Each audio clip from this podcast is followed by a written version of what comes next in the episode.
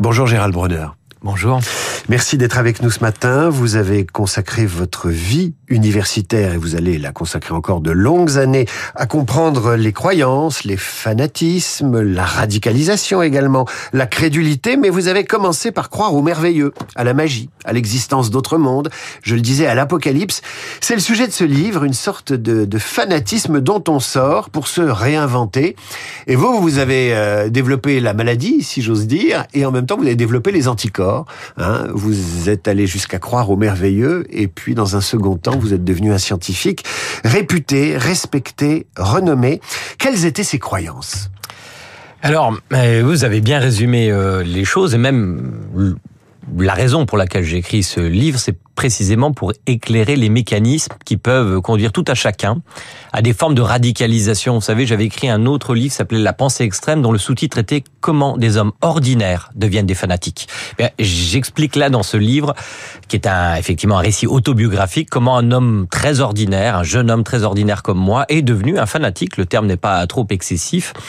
Et en effet, je baignais, je viens d'abord d'un milieu modeste, donc je baignais dans, dans une ambiance un peu fantastique, où on se raconte comme dans nombre de familles, toutes sortes d'histoires de fantômes, etc. Vous aviez une sœur qui rêvait des dames blanches. Exactement. J'adorais écouter ces, ces histoires l'après-midi, mais je regrettais de les avoir entendues dès la nuit venue, parce qu'évidemment, j'étais un peu un trouillard, comme beaucoup de d'enfants, et je me mettais la tête sous les draps. Enfin, c'était des formes de, de torture, y compris en été, parce que j'avais peur de les voir, ces dames blanches. Mais tout ça ne serait resté qu'anecdotique si je n'avais pas eu cette espèce de compulsion, ce désir de plier le monde bah, à, à, à, à, ma volonté en quelque sorte. Je voulais, après avoir découvert que le Père Noël existait peut-être pas, euh, eh bien je voulais pas vivre dans ce monde-là, un monde dépourvu de magie, de féerie. Je lisais Le Seigneur des Anneaux, et donc avec euh, quelques camarades, peu à peu, euh, nous avons commencé à trouver des indices en cherchant dans la ville de Nancy, ma ville de naissance, euh, dans la pierre, dans les cathédrales, dans l'architecture de la ville. Je vais des, vous arrêter. Des, des signes. Je vais vous arrêter un instant parce que je voudrais qu'on qu passe par une étape. Euh, vous aviez énormément d'énergie. Vous étiez euh, sportif. Euh, vous étiez donc ce gamin qui, qui, avait envie de croire à beaucoup de choses. Mais euh, vous l'expliquez sur quand même quelques pages. Vous avez, fait, vous avez failli devenir un voyou et un voleur et un voyou assez violent. Oui, euh, c'était pas ma nature, mais mais effectivement, je, je, je viens donc d'un milieu très très modeste. Mes premières années, je les ai passées dans une ZUP. Et euh, ben mes amis et moi, notre façon d'exister, comme tant d'adolescents d'ailleurs, c'était de jouer un peu les petits durs. Ça me va pas très bien déjà physiquement, mais enfin, le fait est que c'était mon milieu social et que j'essayais de survivre symboliquement comme ça. Donc oui, bien sûr, euh, j'ai versé dans ce qu'on pourrait appeler la micro-délinquance. Que ce que j'explique, c'est que nous avions euh, l'offre, mais pas la demande. C'est-à-dire qu'on volait des choses, mais on ne savait pas qui les vendre. On se battait un peu, c'est vrai et la rencontre du fantastique, d'une certaine façon, m'a sauvé. Un recyclage euh... d'énergie. Ouais. C'est-à-dire cette énergie que vous auriez pu consacrer à la violence, vous l'avez euh, consacrée à croire et à bâtir, euh, on dirait pas des châteaux en Espagne, mais à vous inventer des mondes. Oui, et d'ailleurs, c'est sans doute pas une coïncidence. Le, le, le truchement s'est fait par les sports de combat. C'est sur les tatamis, en pratiquant le taekwondo, que j'ai rencontré Naïl, un des personnages principaux de, de, mon récit, et qui lui a une autre vision du monde. Il vient de la même banlieue que moi, mais il est pas du tout attiré par la délinquance. Lui, il a envie de rêver, il croit à la projection astrale, etc.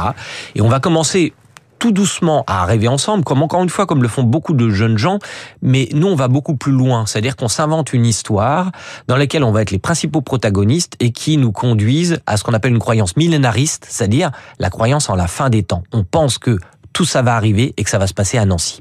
Alors, c'est ça qui est assez drôle. Absolument. Ça pourrait se passer à New York, dans une grande ville, à Mexico ou je ne sais où. Mais vous, non, vous décidez de, de, localiser la fin du monde à Nancy. Euh, ce qui est assez euh, curieux, c'est que euh, vous avez pratiqué le, les arts martiaux avec ce, ce, garçon, vous faisiez du sport, mais ça ne suffisait pas à épuiser votre énergie. Ce qui veut dire que pour se mettre à croire et à se fanatiser, à s'organiser, parce que vous créez un club qui s'appelle le CERF, vous allez nous dire ce que c'est, qui est une sorte de secte euh, assez inoffensive euh, qui euh, prend la parole hein, sur la place principale de Nancy. Il en faut de l'énergie pour. Ah, il faut beaucoup d'énergie, mais quand on a entre 15 et 20 ans, en général, on en a beaucoup. Et effectivement, je crois que c'était surtout aussi un appétit de lire, de connaître, de culture. Nous n'avions pas sur les murs de nos appartements de livres, mais nous avions soif. Alors nous sommes allés chercher dans une culture alternative, en réalité, comme des autodidactes, en lisant en effet des livres d'ésotérisme, de cultisme, mais pas seulement. Nous lisions aussi André Breton, le mouvement surréaliste, qui nous explique qu'il y a une réalité entre les interstices des apparences. Et donc nous nous nourrissons de cela parallèlement au lycée, à l'université, euh, dont nous suivons tout de même les cours. Et en effet, on finit par être une soixantaine de jeunes gens qui cherchent à s'occuper en, en, croyant à la fin des temps. Alors on organise aussi des filatures, on suit des gens parce qu'on pense avoir des ennemis. Vous voyez, il y a quelque chose de très paranoïaque là-dedans. Vous avez suivi des gens, Gérald Brenner? Oh, euh, Moi et mes amis, oui, nous avons suivi, euh, nous avons suivi des gens. Vous qui êtes docteur en sociologie et qui avez fait euh, plusieurs livres sur les croyances et l'irrationalité, vous avez commencé par suivre des gens parce que vous pensiez qu'ils étaient les auxiliaires de la fin du monde. Absolument, des, des satanistes qui voulaient nous envoûter. Et alors, euh, et tout cela avait des raisons. Hein, encore une fois, ça peut sembler fou, mais je retiens de cette période qu'on peut croire à des choses folles sans être fou soi-même. Hein, Alors, il y, y, y a, effectivement quelque chose d'assez de, sympathique dans le livre, c'est que euh, à aucun moment vous n'êtes euh, vous n'êtes d'une d'une grande dangerosité, si ce n'est pour votre équilibre psychique, mais euh, vous ne vous engagez pas euh, dans une ligue néo-nazie, euh, vous ne décidez pas euh, d'enlever des enfants de la DAS pour les remettre à leurs parents naturels, vous ne vous engagez pas dans des, des actes extrêmes. Mais est-ce que les mécanismes qui vous ont poussé à rejoindre cette bande, à la fonder et à y jouer un rôle central, presque de gourou, auraient pu être ceux qui vous mènent vers la radicalisation religieuse, par exemple? Oui, absolument. C'est pour ça que j'ai je, je, voulu aussi écrire ce livre. C'est que je pense qu'il a quelque chose d'exemplaire. Même si l'histoire qui est racontée est particulièrement loufoque, je crois que chacun d'entre nous, on peut être tenté par gravir les, les, les premières marches de l'escalier de la radicalité, qui sont toujours invisibles à nos propres yeux et nous éloignent du sens commun. Et dans le pire des cas, nous font produire des actions de violence politique ou religieuse. Lorsque nous, nous sommes politisés, parce que vous savez, quand vous attendez l'apocalypse et qu'elle vient pas, c'est plus facile euh, d'essayer de créer une révolution. Hein Ou, mmh. Parce que pour des raisons d'entropie, le groupe s'effondre si vous ne faites rien. En plus, on est jeune, plein d'énergie, comme vous l'avez dit. Donc, on, on, se tourne un peu vers l'anarchie. On lit Kropotkin, Malatesta, et on se dit finalement, l'apocalypse, ça pourrait être une révolution des consciences. On est en plein mouvement New Age. C'est pas très religieux en fait notre notre mouvement, mais il est plutôt New Age. Et donc, euh, eh bien, on songe tout à coup à ce qu'on a appelé, c'était notre slogan, euh, la révolution pacifique. C'était le slogan du CERF que vous avez mentionné, qui voulait dire chercheur en réalisme fantastique. Donc oui, on avait de grandes ambitions. Et à l'occasion de notre politisation, bah, on voulait faire de mal à personne. Révolution pacifique, le nom, le nom l'indique. Donc, on faisait effectivement des discours dans la rue. On a beaucoup misé sur l'art. Et beaucoup des gens, d'ailleurs, qui étaient dans le CERF à l'époque, sont devenus des artistes, des intermittents du spectacle. Comme quoi, cette aventure primordial en quelque sorte, a marqué durablement nos destins et je dirais que c'est le cas pour moi aussi. Et ça a fait de vous un grand lecteur parce que vous aviez un tonton pas loin qui collectionnait tout un tas d'illustrés, de, livres, etc. pour lequel, auquel vous rendez hommage à la fin du livre qui est un hommage très touchant et sans doute ce tonton vous a donné aussi l'envie de fureter dans les bibliothèques, de lire, etc.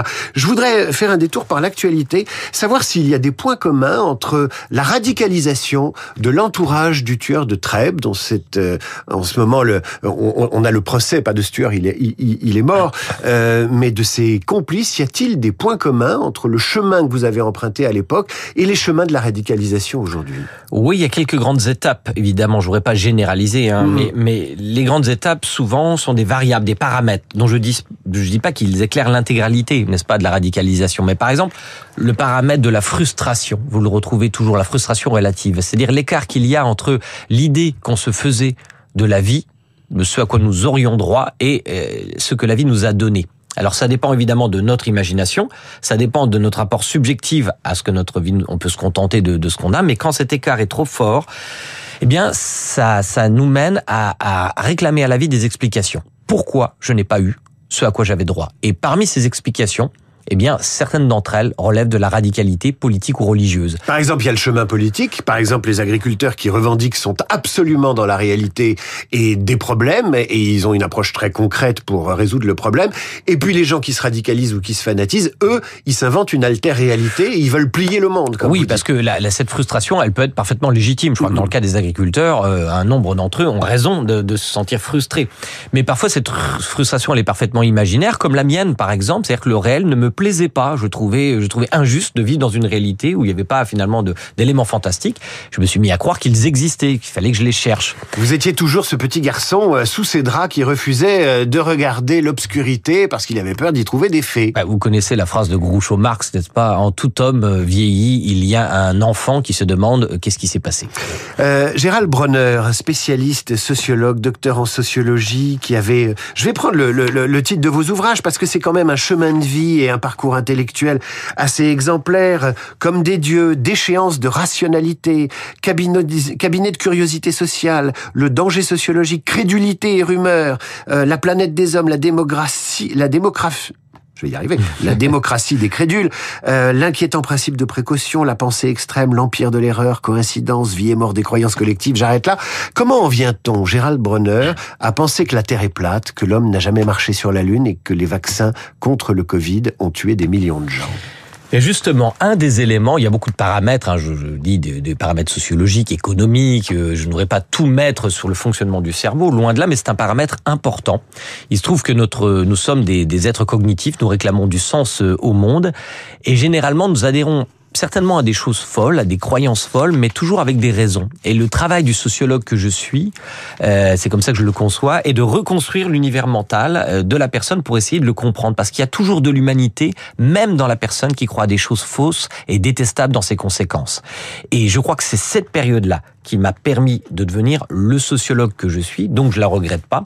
Et l'anecdote assez amusante, c'est que la première fois où j'ai avoué avoir été un croyant, David Abiker, bah, c'était avec vous. C'est vrai. Vous m'avez posé a, la il y a question. une dizaine d'années. Absolument. Et c'est la première fois que je le disais. Et je me rappelle parfaitement avoir rougi. Oui, je me une émotion aussi. qui était forte. Ouais. Je me demandais si j'avais fait une bêtise de le dire. Bah finalement non, puisque j'en ai fait un livre. Ben, je suis ravi pour vous. C'est euh, c'est formidable à lire parce que euh, c'est un ça se lit euh, exactement comme un très bon roman. C'est remarquablement écrit. Euh, c'est très proche de la jeunesse et il y a des portraits tout à fait touchants euh, et notamment celui de, de votre oncle et puis des camarades qui ont suivi des des chemins euh, différents et parfois pas aussi brillants que le vôtre. Gérald Bronner.